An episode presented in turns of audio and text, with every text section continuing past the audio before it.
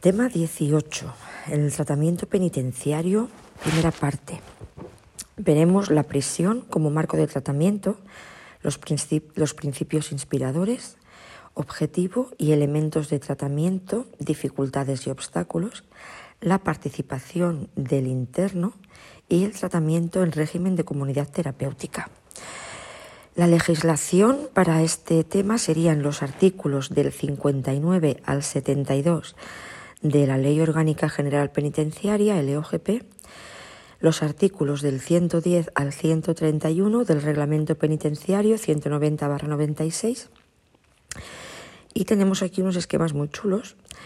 En cuanto al reglamento penitenciario, nos dice los artículos del 110 al 117 acerca de tratamiento penitenciario. 110, tratamiento penitenciario. 111, JTIET, que tengo que mirar lo que era, que no me acuerdo. 112, participación. 113, actividades. 114 salidas programadas, 115 comunidad terapéutica, 116 actuación especializada y medidas regimentales, el 117. Después del 118 al 131 serían los artículos referentes a formación, cultura y deporte. 118 programas y actividades, 119 incentivos, 120 tutoría académica, 121 traslados, 122 formación básica, 123 actuaciones, 124 acceso, 125 educación infantil, 126 unidades educativas, 127 bibliotecas, 128 libros y prensa, 129 ordenadores, 130 formación profesional, y 131 actividades socio. Pues comenzamos con el tema 18 de Derecho Penitenciario, el tratamiento, primera parte, conocimientos técnicos. El primer apartado, la prisión como marco de tratamiento. El tratamiento consiste en el conjunto de actividades dirigidas a la consecución de la reeducación y reinserción social de los penados, para hacer del interno una persona con la intención y la capacidad de vivir respetando la ley, así como subvenir a sus necesidades. Todos los internos tienen derecho a participar en los programas de tratamiento facilitados por la Administración Penitenciaria para la promoción y crecimiento personal, la mejora de las capacidades y habilidades sociales y laborales y la superación de los factores conductuales o de exclusión que motivaron las conductas criminales de cada persona condenada. Por ello, la Administración diseñará un programa individualizado de tratamiento, PIT, para cada uno de ellos, incentivándoles de forma que intervengan en la planificación y ejecución del mismo. Es un programa que lleva un plan continuo, individual y dinámico. En la elaboración del PIT se tienen en cuenta aspectos como la ocupación laboral, la formación cultural y profesional, aplicación de medidas de ayuda, tratamiento y las que hubiera de tenerse en cuenta para el momento de su liberación. La propuesta de este programa coincide con el momento de la clasificación inicial y con las revisiones de grado del penado. En la exposición de motivos de la LOGP nos concibe la sanción privativa de libertad como tratamiento sin olvidar el hecho de que también por imperativo constitucional las penas privativas de libertad deben de estar orientadas hacia la reeducación y la reinserción social, como viene recogido en el artículo 25.2 de la Constitución. Cuando nos refiere que las penas privativas de libertad estarán orientadas a la reeducación y reinserción social. Las reglas mínimas para el tratamiento de los reclusos, adoptadas por el primer Congreso de las Naciones Unidas, sobre prevención del delito y tratamiento del delincuente, celebrado en Ginebra en el 1955, nos dice que son las reglas mínimas el tratamiento de los condenados a una pena o medida privativa de libertad debe tener por objeto, en tanto que la, educación, que la duración de la condena lo permita, inculcarles la voluntad de vivir conforme a la ley, mantenerse con el producto de su trabajo y crear en ellos la aptitud para hacerlo. Dicho tratamiento estará encaminado a fomentar en ellos el respeto de sí mismos y desarrollar el sentido de responsabilidad.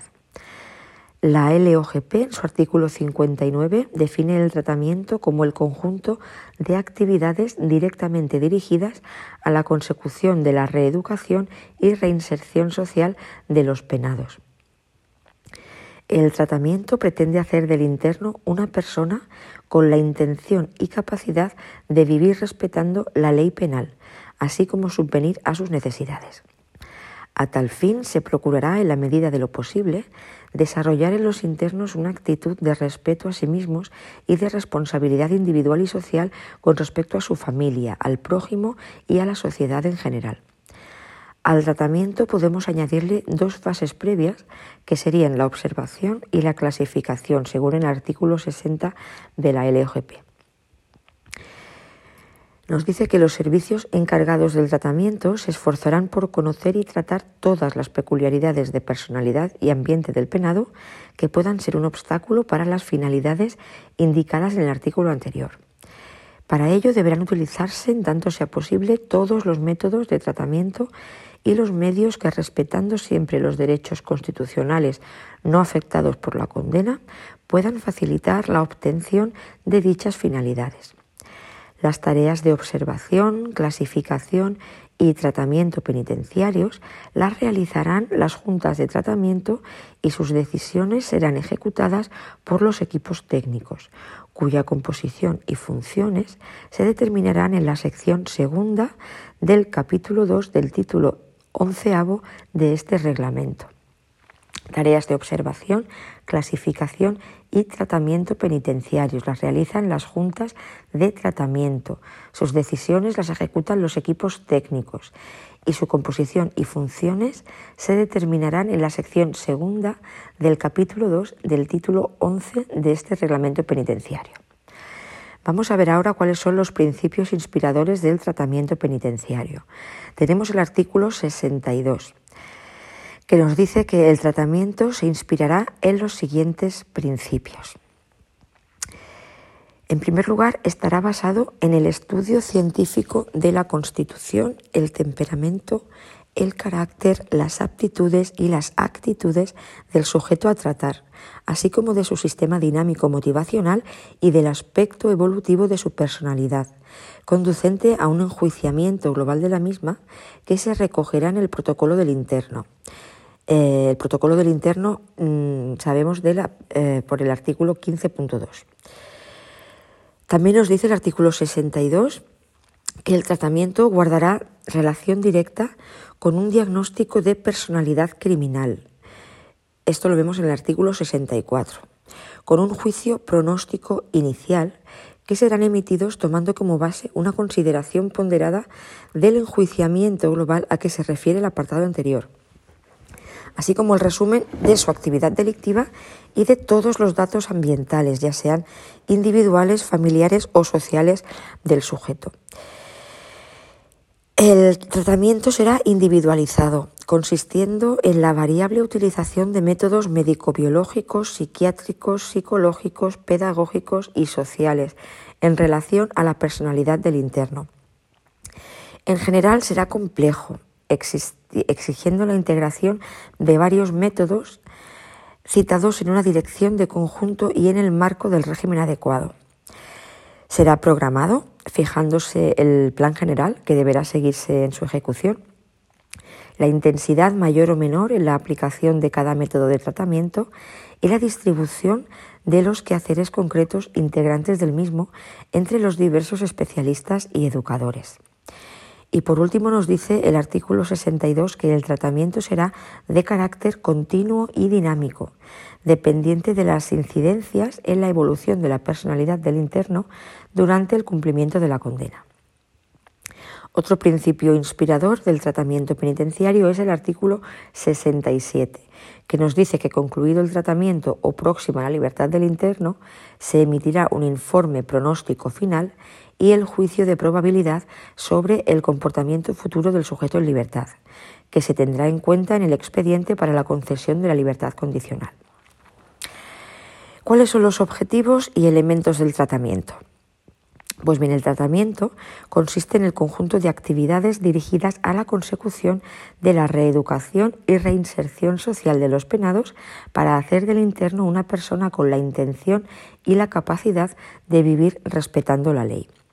El artículo 63 nos dice que para la, individualización del tratamiento, tras la adecuada observación de cada penado, se realizará su clasificación. Para la individualización del tratamiento, se realizará su clasificación después de una adecuada observación de cada penado, destinándose al establecimiento cuyo régimen sea más adecuado al tratamiento que se le haya señalado y, en su caso, al grupo o sección más idóneo dentro de aquel. La clasificación debe tomar en cuenta no solo la personalidad y el historial individual, familiar, social y delictivo del interno, sino también la duración de la pena y las medidas penales en su caso, el medio que probablemente retornará y los recursos, facilidades y dificultades existentes en cada caso y momento para el buen éxito del tratamiento. ¿Cuáles son los límites al tratamiento? Pues el artículo 64 nos dice que la observación Primero, en preventivos se recogerá la mayor información posible a través de datos documentales, entrevistas y la observación directa del comportamiento. Una vez recaída sentencia condenatoria, se completará la información anterior con un estudio científico de la personalidad del observado, formulando la determinación del tipo criminológico, el diagnóstico de capacidad criminal, esto lo tenemos en el artículo 62, y de adaptabilidad social la propuesta razonada del grado de tratamiento y el destino al tipo de establecimiento que corresponda. Esto lo vemos en el artículo 7. El artículo 65 del reglamento penitenciario nos habla de que la evolución en el tratamiento determinará una nueva clasificación del interno con la consiguiente propuesta de traslado al establecimiento del régimen que corresponda o dentro del mismo el pase a una sección el pase de una sección a otra de diferente régimen. La progresión en el tratamiento dependerá de la modificación de aquellos sectores o rasgos de la personalidad directamente relacionados con la actividad delictiva. Se manifestará en la conducta global del interno y entrañará un acrecentamiento de la confianza depositada en el mismo y la atribución de responsabilidades cada vez más importantes que implicarán una mayor libertad. La regresión de grado procederá cuando se aprecie en el interno en relación al tratamiento una evolución desfavorable de su personalidad. Cada seis meses, como máximo, los internos deberán ser estudiados individualmente para reconsiderar su anterior clasificación, tomándose la decisión que corresponda que deberá ser notificada al interesado. Cuando un mismo equipo reitere por segunda vez la calificación de, primer grado, el interno podrá solicitar que su próxima propuesta de clasificación se haga en la central de observación. Esto lo tenemos en el artículo 70. El mismo derecho le corresponderá cuando, encontrándose en segundo grado y concurriendo la misma circunstancia, haya alcanzado la mitad del cumplimiento de la condena. El, artículo 68 nos dice que en los centros especiales, los centros especiales de los que nos habla el artículo 11, el tratamiento se armonizará con la finalidad específica de cada una de estas instituciones. O sea, eh, en los centros especiales el tratamiento se armonizará con la finalidad específica de cada una de estas instituciones.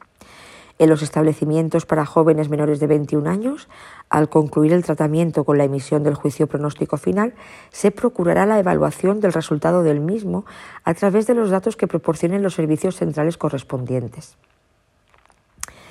El artículo 69 nos habla de que las tareas de observación, clasificación y tratamiento las realizarán los equipos cualificados de especialistas, cuya composición y funciones se determinarán en el Estatuto Orgánico de Funcionarios. Dichos equipos contarán con la colaboración del número de educadores necesarios, dadas las peculiaridades de los grupos de internos tratados. A los fines de obtener la recuperación social de los internos en regímenes ordinario y abierto, se podrá solicitar la colaboración y participación de los ciudadanos y de instituciones o asociaciones públicas o privadas ocupadas en la resocialización de los reclusos. ¿Qué nos dice el artículo 60? Pues nos habla el artículo 70 nos habla de la Central Penitenciaria de Observación, el CPO. Para el debido asesoramiento en materia de observación, clasificación y tratamiento de los internos, existirá una central penitenciaria de observación, donde actuará un equipo técnico de especialistas con los, con los fines siguientes. Primero, completar la labor de los equipos de observación y de tratamiento en sus tareas específicas. Resolver las dudas y consultas de carácter técnico que se formulen por el centro directivo realizar una labor de investigación criminológica y participar en las tareas docentes de la Escuela de Estudios Penitenciarios. Por dicha central pasarán los internos cuya clasificación resulte difícil o dudosa para los equipos de los establecimientos o los grupos o tipos de aquellos cuyas peculiaridades convenga investigar a juicio del centro directivo. Importante este artículo 70, Central Penitenciaria de Observación observación, clasificación y tratamiento de los internos. Sus fines son completar la labor de los equipos de observación, resolver las dudas y consultas de carácter técnico, realizar una labor de investigación criminológica y participar en las tareas docentes de la Escuela de Estudios Penitenciarios. Por aquí pasarán los internos cuya clasificación resulte difícil o dudosa para los equipos de los establecimientos o los grupos o tipos de aquellos cuyas peculiaridades convenga investigar a juicio del centro directivo. Todo esto, artículo 65 más artículo 70 más artículo 76.2 de la Ley Orgánica General Penitenciaria. Todos esos artículos de los que hemos hablado aquí son de la LOGP. El artículo 71 nos habla del fin de los establecimientos de cumplimiento. ¿Qué fines tienen los establecimientos de cumplimiento? Bueno, pues su fin principal es lograr en los mismos el ambiente adecuado para el éxito del tratamiento. En consecuencia, las funciones regimentales deben ser consideradas como medios y no como finalidades en sí mismas. Las actividades integrantes del tratamiento y del régimen, aunque regidas por un principio de especialización, deben de estar debidamente coordinadas. Artículo 110 del Reglamento Penitenciario nos habla de los elementos del tratamiento. Para la consecución de la finalidad resocializadora de la pena privativa de libertad, la Administración Penitenciaria diseñará programas formativos orientados a desarrollar las aptitudes de los internos, enriquecer sus conocimientos, mejorar sus capacidades técnicas o profesionales y compensar sus carencias utilizará los programas y las técnicas de carácter psicosocial que vayan orientadas a mejorar las capacidades de los internos y a abordar aquellas problemáticas específicas que puedan haber influido en su comportamiento delictivo anterior.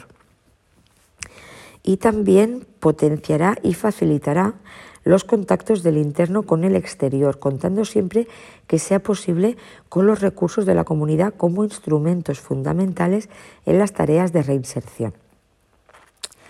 Y aquí llegamos al punto 4 acerca de las dificultades y obstáculos del tratamiento penitenciario. Los profesionales del área de tratamiento enfrentan innumerables obstáculos en su labor de reeducación y de reinserción del colectivo de internos. Así, en cuanto a los factores que dificultan la transformación de la presión en una institución de tratamiento Pinatel, hablaba de factores extrapenitenciarios, factores socioculturales, políticos, financieros, etcétera, y penitenciarios, que serían los factores físicos, la organización social formal e informal de la prisión, la sociedad de los reclusos, etcétera. Así, debemos citar como primer obstáculo al tratamiento penitenciario Em, el primer obstáculo del tratamiento penitenciario sería la masificación en las prisiones españolas y la heterogeneidad de la población penitenciaria. Lógicamente, la masificación de las prisiones españolas repercute forzosamente en un descenso en la calidad de la atención que recibe el interno, la calidad, la atención individualizada. Entre otras cosas, por el exceso de trabajo que producen los profesionales del medio penitenciario. Además, tenemos que tener en cuenta el alto porcentaje de internos extranjeros, los cuales presentan a veces necesidades especiales a efectos de reeducación y reinserción, empezando por la mayor dificultad que tiene este colectivo a estos efectos debido a las políticas de extranjería y a otras carencias, como el bajo nivel educativo, desconocimiento del idioma, etcétera, que hacen que la reeducación y la reinserción de este colectivo sea todo un desafío para los profesionales que se ven imposibilitados de llevar a buen término sus tareas por motivos que no dependen de ellos. Igualmente, como hemos visto anteriormente, el 7,41% de la población penitenciaria son mujeres que por su propia naturaleza requieren de necesidades tratamentales especiales. Señalaba en 2007 Concepción Yagüe Olmos que las prisiones de nuestro país están gestionadas por y para hombres, ocupando la mujer encarcelada una posición muy secundaria en relación a los hombres. Naturalmente, desde entonces la situación ha cambiado y existen hoy en día programas de intervención específicos para mujeres. Aún así, sus opciones tratamentales son muy limitadas en relación a las de los hombres. Por último, debemos señalar en este punto que existe en prisión un amplio número de internos que parecen de enfermedad mental o trastorno mental, así como un enorme porcentaje de internos con discapacidad. En segundo lugar, el tratamiento en prisión es voluntario, si bien la participación y colaboración del interno en su tratamiento es tenida en cuenta para valorar su conducta y hacer, por tanto, al recluso elegible a efectos de permisos de salida, salidas programadas, tercer grado penitenciario, etcétera, o candidato a ciertos beneficios penitenciarios. Esta situación provoca que la relación entre el profesional penitenciario y el cliente parta de una cierta resistencia por parte del interno que puede ser en ocasiones difícil de vencer y que puede llevar al interno a desconfiar inicialmente en sus profesionales. Por muchas razones pues experiencias negativas previas con profesionales del sistema de justicia penal, visión negativa de las instituciones de control social, formal, etcétera, y que hace que a veces el interno vea el tratamiento como intrusivo o innecesario, según Trotter 2015, página 2.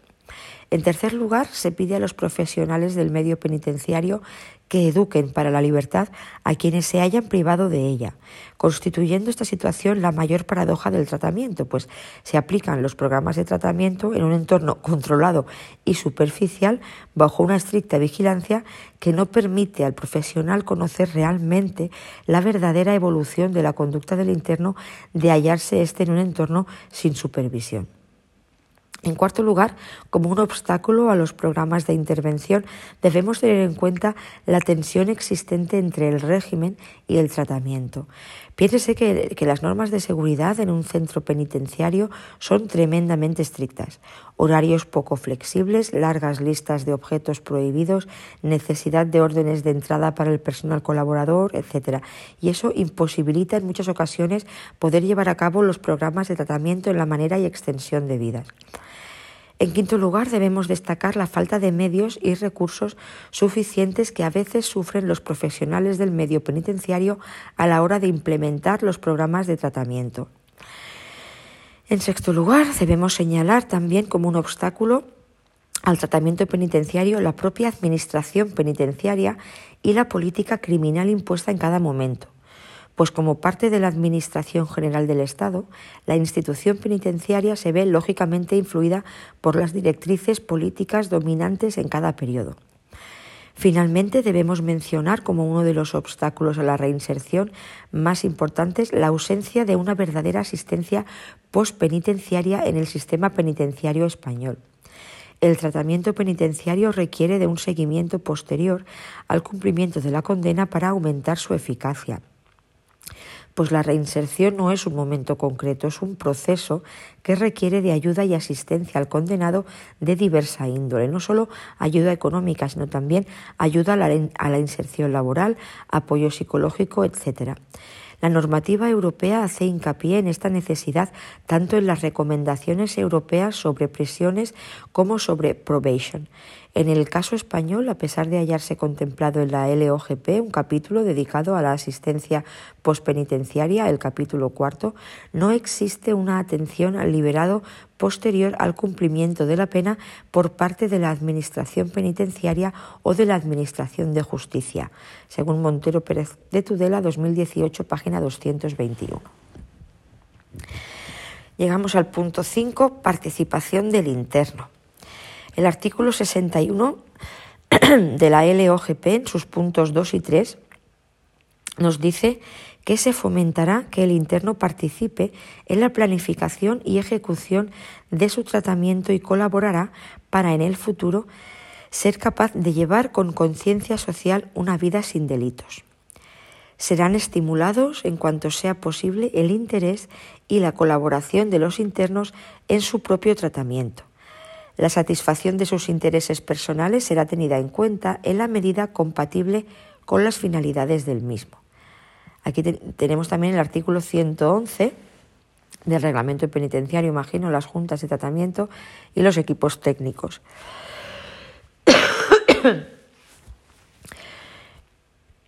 El artículo 61 de la LGP nos dice también que existen dos niveles de actividades. Por un lado, las actividades prioritarias, el fin de resocialización se cumple eliminando las carencias del interno, a través de la modificación de los factores directamente relacionados con su actividad delictiva, terrorismos, drogodependientes, agresores sexuales, etc., o bien sobre sus carencias formativas básicas, analfabetismo, carencia de formación sociolaboral, etc. Son las actividades que dan una mejor calidad de vida y aumentan sus perspectivas profesionales, educativas o socioculturales. El cumplimiento del programa individualizado de tratamiento es voluntario.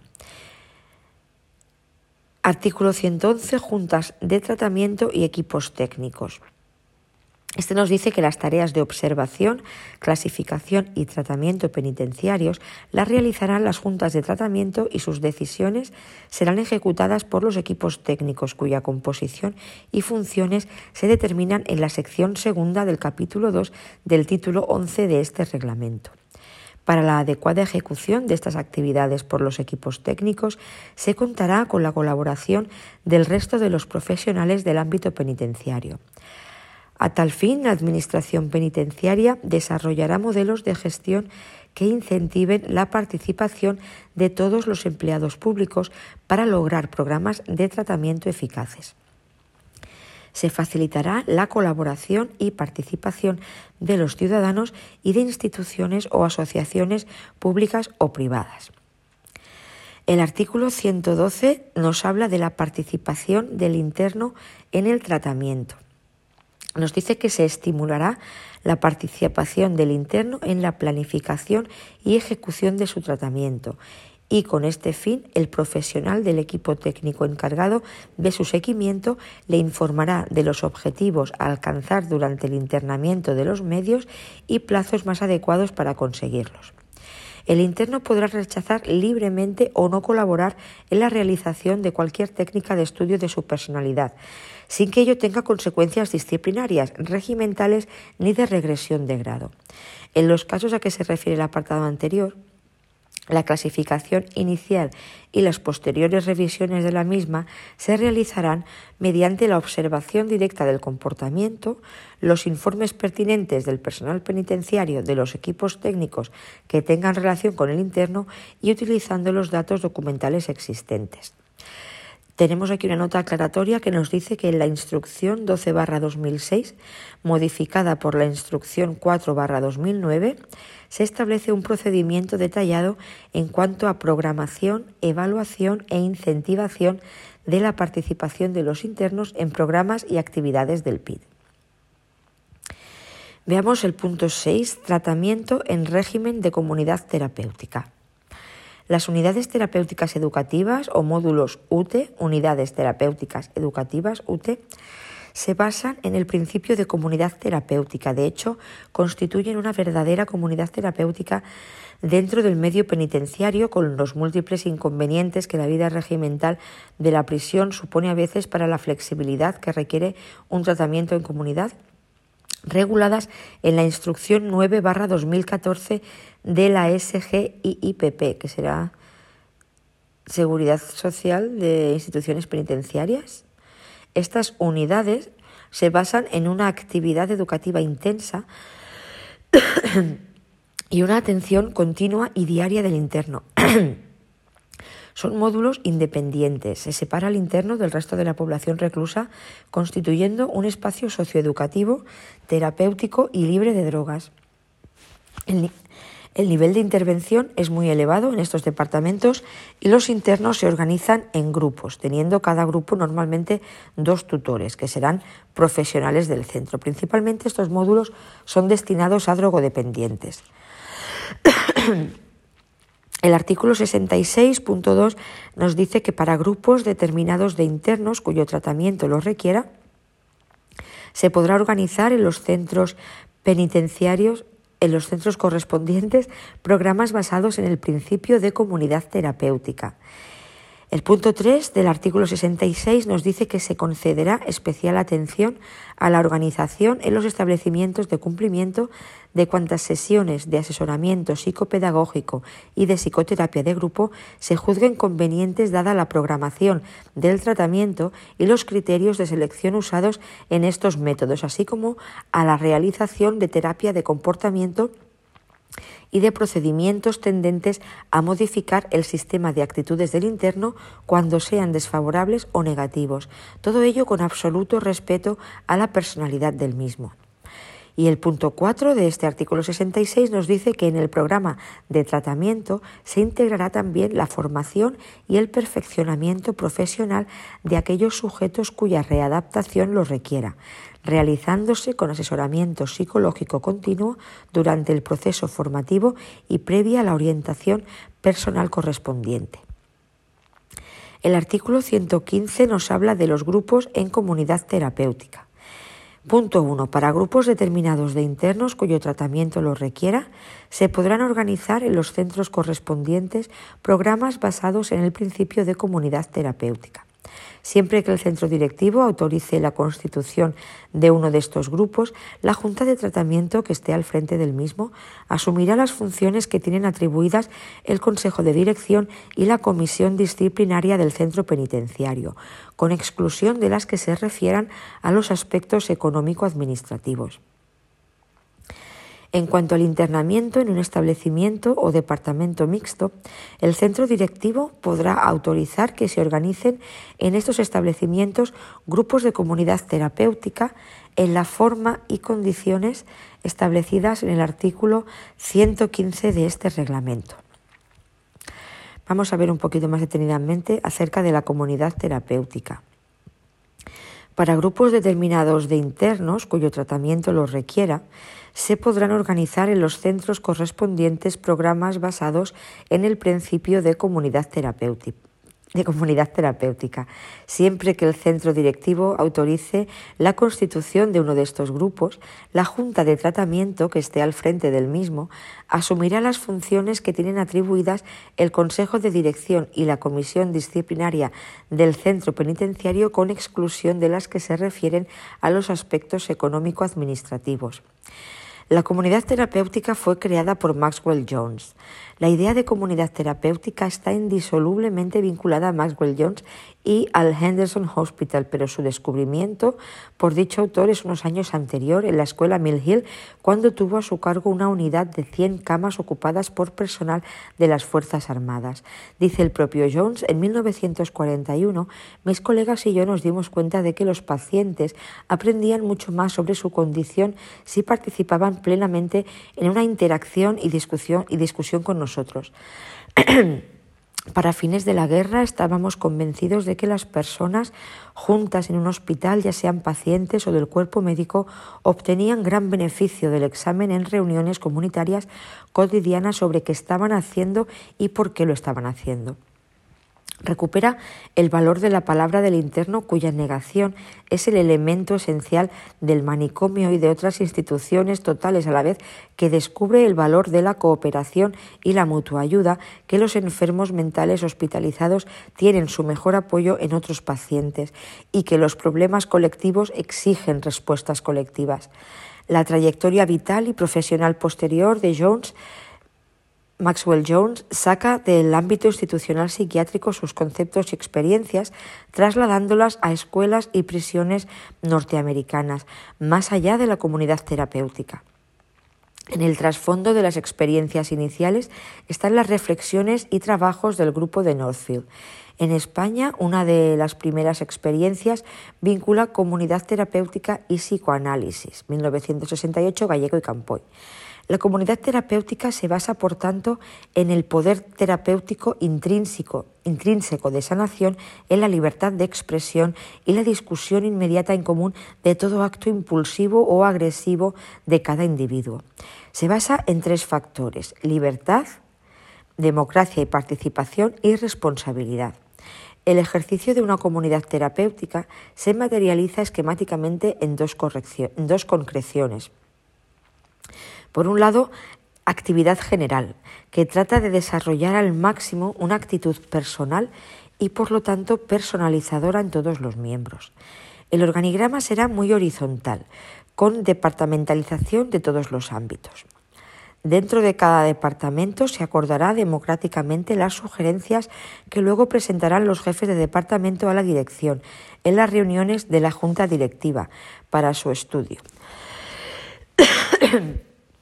Aquí tenemos las reuniones específicas que nos dice serán de dos tipos.